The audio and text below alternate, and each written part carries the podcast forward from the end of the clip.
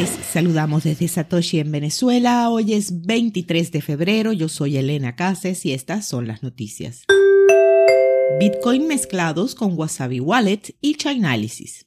En medio del informe de ayer, martes 22, por parte de la autora del libro Cryptoptians, Laura Shin, que afirmó haber identificado al autor del pirateo a The DAO en 2016, estuvo la información por parte de la firma de análisis de cadena de bloques Chainalysis de que pudo desenmascarar la ruta de las transacciones a través de un popular servicio de mezcla de Bitcoin llamado CoinJoin en su Wasabi Wallet, algo que anularía toda su razón de ser.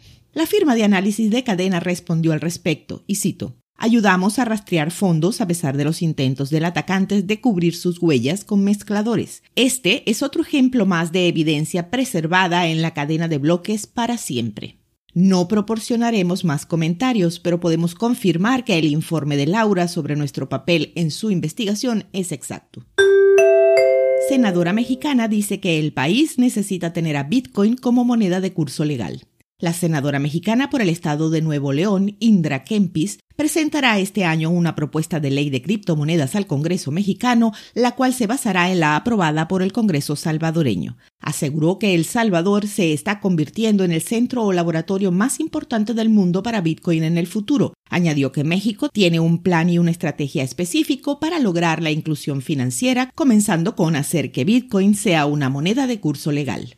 Cito, Hacer que Bitcoin sea una moneda de curso legal significa poner igualdad de condiciones para las personas que están excluidas en casi todos los países. Brasil envía de convertirse en el regulador de Bitcoin más grande de América Latina. La Comisión de Asuntos Económicos del Senado de Brasil aprobó ayer por unanimidad un nuevo proyecto de ley para regular el mercado de Bitcoin y otras criptomonedas en el país. El texto presentado por el senador Iraya Abreu pasará directamente a la Cámara de Diputados para su análisis antes de ser trasladado a la sanción presidencial.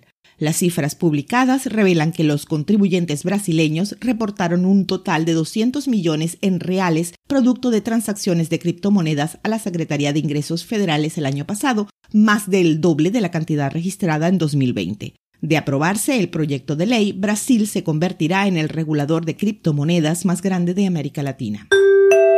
Análisis muestra a Bitcoin en un bear market.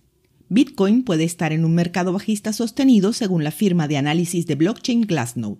Con el precio de Bitcoin ahora por debajo de los 40 mil dólares, el último informe de mercado de la empresa cita una serie de vientos en contra bajistas, incluida la caída de la actividad en la cadena de la red de Bitcoin y más de 4.7 millones de monedas que ahora se mantienen con una pérdida no realizada. Según el informe, la recesión, tanto para el mercado de criptomonedas como para las acciones tradicionales, es un efecto de la incertidumbre más amplia del mercado en torno a las inminentes alzas en las tasas de interés por parte de la Reserva Federal, el conflicto en Ucrania y los disturbios civiles en Canadá, el último de los cuales ha resultado en la congelación de cuentas bancarias y fondos de Bitcoin de quienes participan en las protestas de convoy en curso en Ottawa. A mediodía de hoy, el precio de Bitcoin está en menos de 39 mil dólares con una variación al alza en 24 horas de más del 3%. El hash rate está en menos de 197 exahashes por segundo. Esto fue el Bit desde Satoshi en Venezuela.